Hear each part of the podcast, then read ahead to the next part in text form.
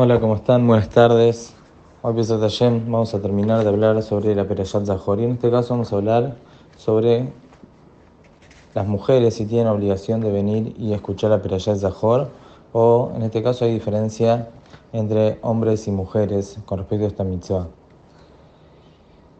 Nosotros ya dijimos en varias oportunidades que la regla para saber qué, qué la mujer está obligada y cuáles no es la siguiente. Toda mitzvah activa, que uno tiene que hacer algo y tiene un tiempo específico para ser cumplida, la mujer está exenta.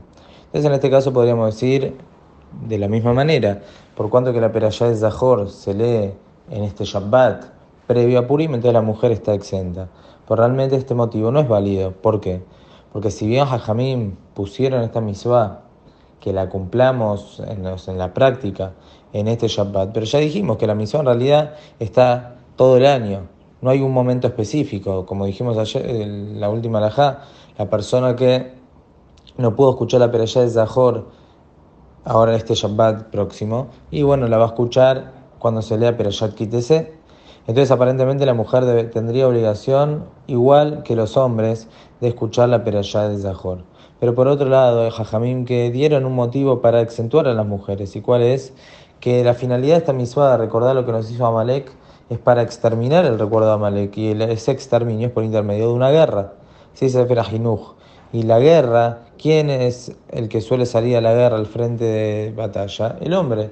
Entonces, por eso dicen algunos poskim que la mujer está exenta de esta misma y no tiene obligación de escuchar la perashá de Zahor como el alajá, nosotros sabemos que es una costumbre correcta y muy buena que las mujeres vengan a escuchar.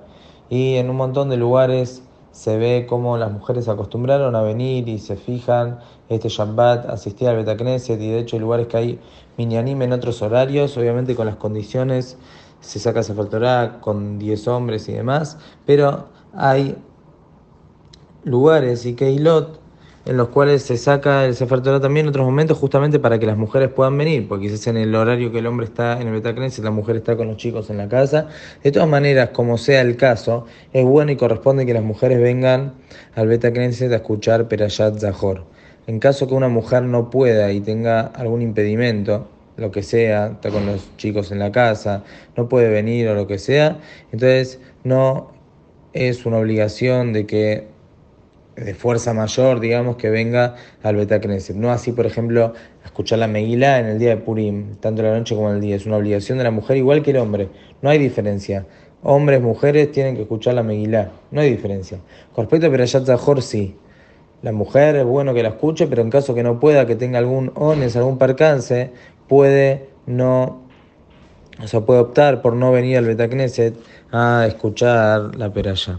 Pero lo mejor, como dijimos, es si puede que venga a escuchar la peralla de Zahor y si puede encontrar algún minián en otro momento, es bueno si puede que asista a ese minián.